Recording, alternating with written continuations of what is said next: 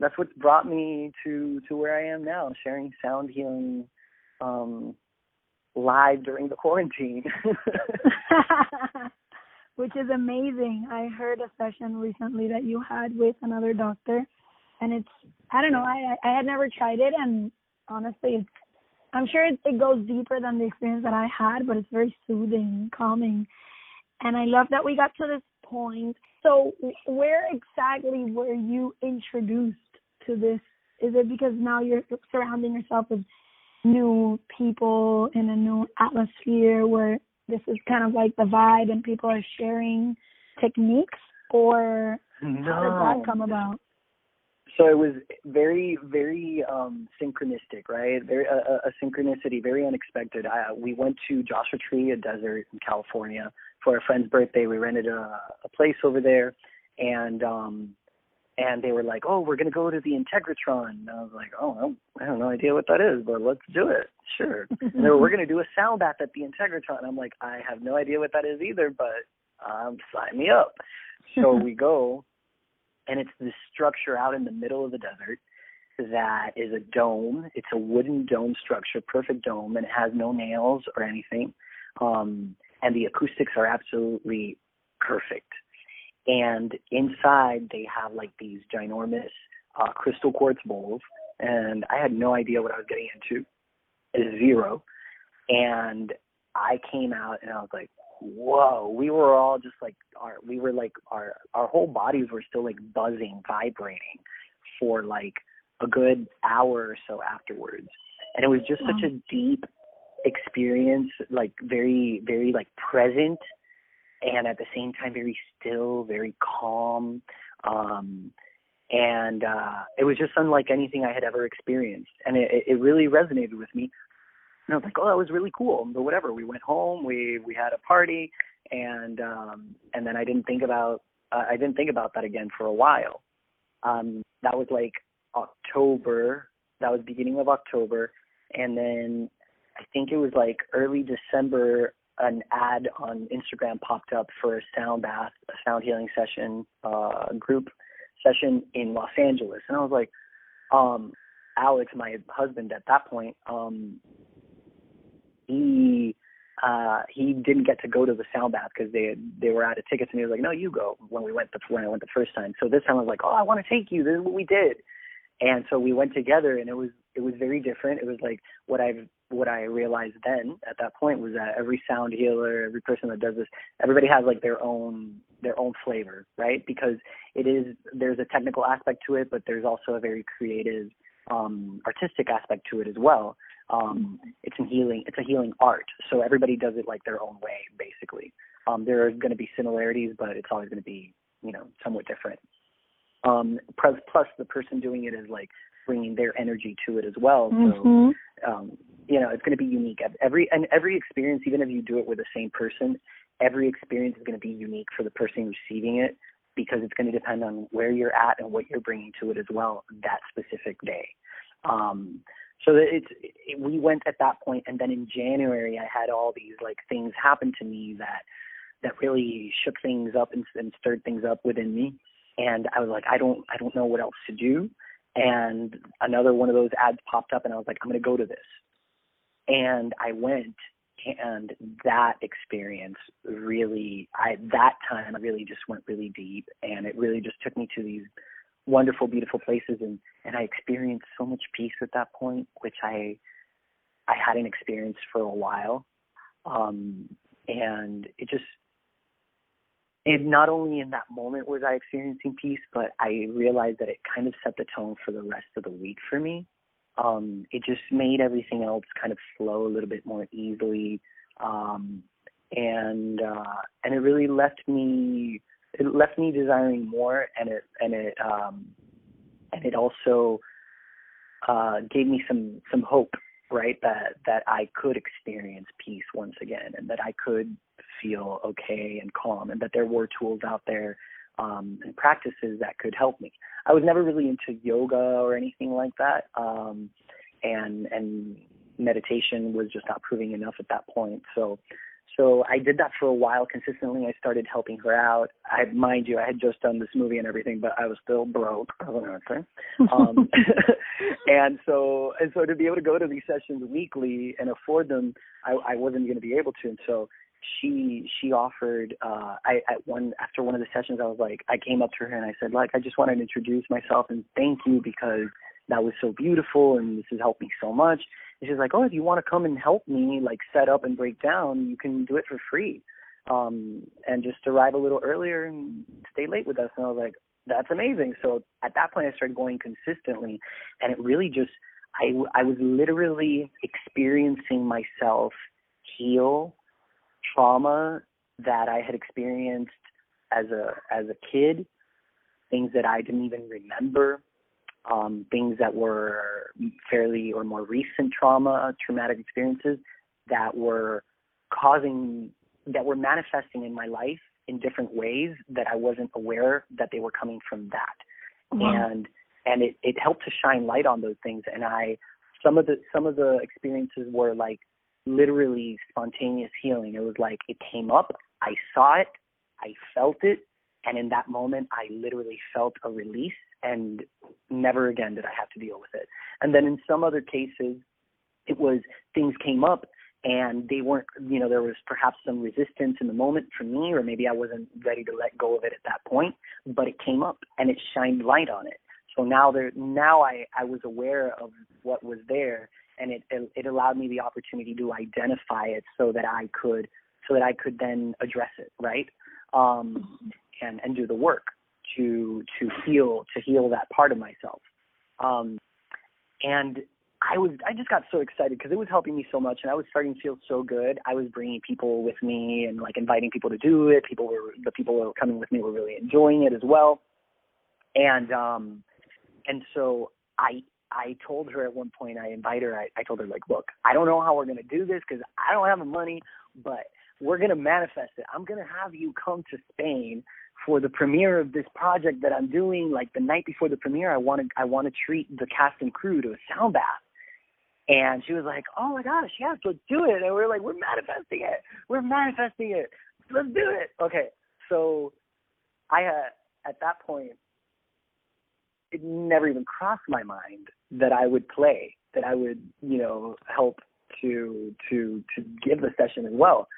And maybe like a month and a half later, after at the very end of one of the sessions, it was it was one of these moments, just like the just like the the time I had to call the, the astrologer because right after a meditation, I just didn't even think about it. It was it just was. It was the same thing with her. It was uh, no, with this. It was like, uh, what do you teach this? Because I want to learn. I I need to learn how to how to do this. I want to share it with people.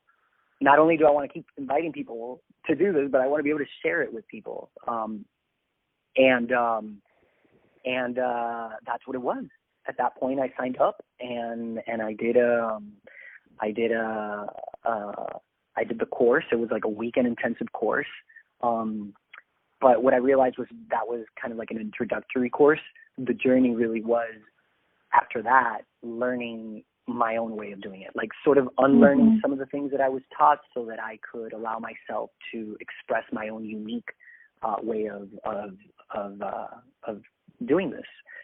And so, fast forward, my my grandfather passes away. Um, I come to Puerto Rico, and on the way back to Los Angeles, um, I go to the gate early, which never really happens by the way. Gate, early at the gate is like 15 minutes before boarding. And the moment I put my butt in the seat, it's like, uh, we're offering a thousand dollar voucher, and I'm like, me! I literally jumped out of the seat, and I'm like, me! because I think this is this is what we asked for. I think we manifested it, and I pulled the, and I'm gonna I'm gonna pull the voucher out of my backpack at that moment as I'm telling him. And when I when I look into my backpack, without without looking as I'm telling him about it, I put it away. And when I pull it out, I realized I I uh, unconsciously put it into the binder uh, with all the information from my sound healing course. It was just like wow. such a confirmation of just like this that yes, this is what you think. this is it. and so and so it was beautiful. We got to give the the cast and crew a sound bath the night before after that, I kept on I kept on doing my own sound healing sessions for the the rest of the three months that I was in in Spain, and that was kind of like my initiation basically into that because I was just launched into doing it by myself. I just kind of jumped in and started figuring it out. I love it. And that's a great, actually a great way to segue and connect into the next part. I want to like make an invitation now to like everybody that's listening. Um, because I know Adrian, we talked about you kind of gifting us uh yeah. sound bath. Okay, so I don't know what the next steps are. You start, you do something, but I would like for people Yeah. to kind of, you know, connect with the present and and understand a little bit about what it is that you're doing these days. Awesome.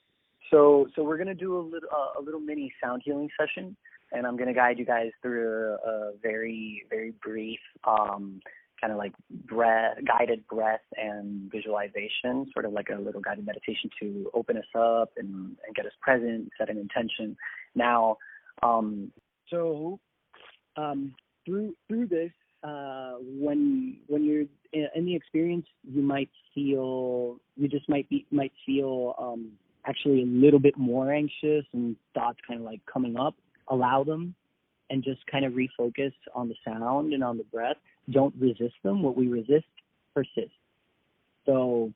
Just to allow them, and if any emotions come up, feel free to feel them, embrace them, listen to them, and uh, and then after you feel them, let them go. Just let them go. All right. So after after the helicopter now passes too. We seriously can't hear it. okay, great, great, great, great. Okay, so um, let's go ahead and close our eyes, get comfortable, and let's bring our awareness to our breath, starting to deepen our breath gently, gently inhaling and filling every part of our body, and exhaling neatly, softly. And on the next inhale, visualize and feel roots of light reaching down from your core, from your root, down into the earth, growing, spreading, expanding down into the earth's center, into the earth's core. And on the exhale, we feel and we see a column of white, bright light all around our physical body, around our energy sphere, the totality of who we are as this expression. And on the next inhale, feel as Mother Earth's healing, loving energy and nurturing care comes up through those roots into the body, illuminating, lighting up every single cell in our body. And as we exhale, we feel this column, this white, bright light coming down, descending over us, coming in through the top of our head, down our spine. And as it comes down through our entire body, it vibrates every atom, shaking off everything that no longer serves us, loosening up and unblocking everything that's ready to go, everything that's ready to be released and allow it to be released back into the earth, back to where it came from. And on the next inhale, feel the earth's love come up into the heart. And as we exhale, we feel universe's love, light coming down into the heart, lighting it up, expanding this light where our essence springs forth from with every beat of our heart expanding like waves tossing through our entire vessel and all around us. And as we see and feel this, we we allow our heart's truest, deepest intention to come forth and we allow ourselves to embody this intention as it is already manifested within. And we feel this light emanating from the center of our chest, this intention, this new state of being, this experience, activating every part of our system, every single part of our body and our energy field, embodying this manifested reality within. And on the next inhale, we breathe deeply into this space, filling ourselves with gratitude for for it is. And on the exhale, we release this intention out into the universe and we share it with the world. And we come back to our heart, becoming the observer. And we let the sound wash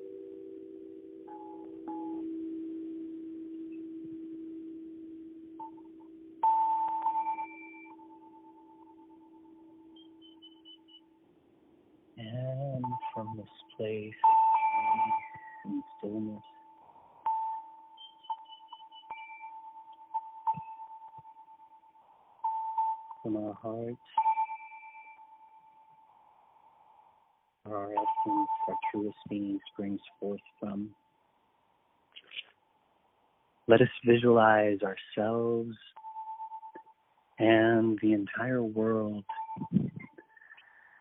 coming out of this collective cocoon phase as one big, beautiful, colorful, radiant butterfly flying, fluttering, playing with the flowers, free, well, full of life, full of hope, and full of love.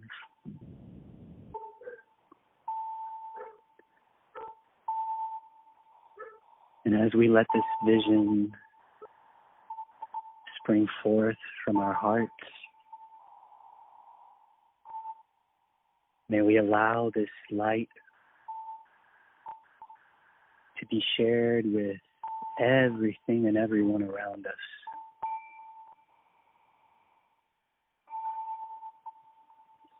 Celebrating peace, love, unity, and harmony within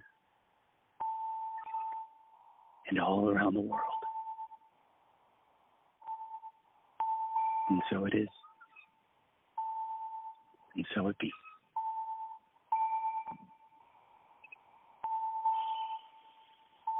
And breathe deep into your heart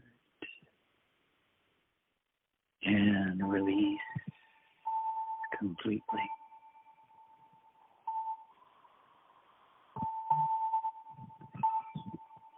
Connect with your body. And fill yourself with gratitude for the healing, the feeling, and for our manifested intention. Now our experience.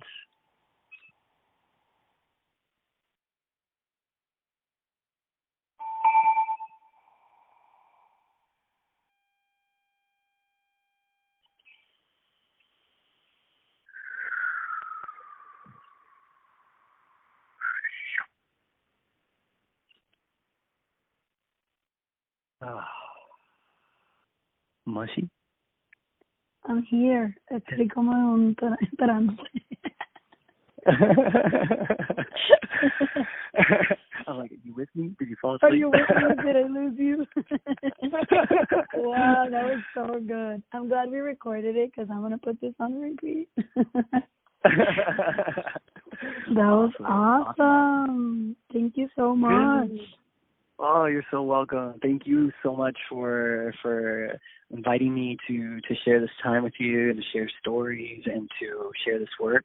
And um yeah, thank you for playing with me. of course, this is amazing, and I know everybody will enjoy it. And I think the fact that we took them through this whole journey gives it even more value. I think at the end. So, thank you so much.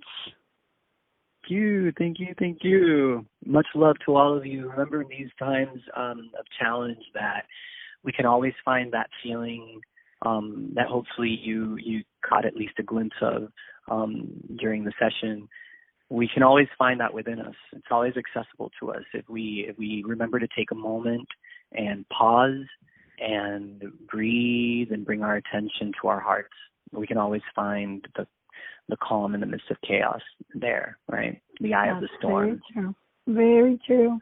So thank you everyone for tuning in to another episode of the Life Sisters podcast. Take care.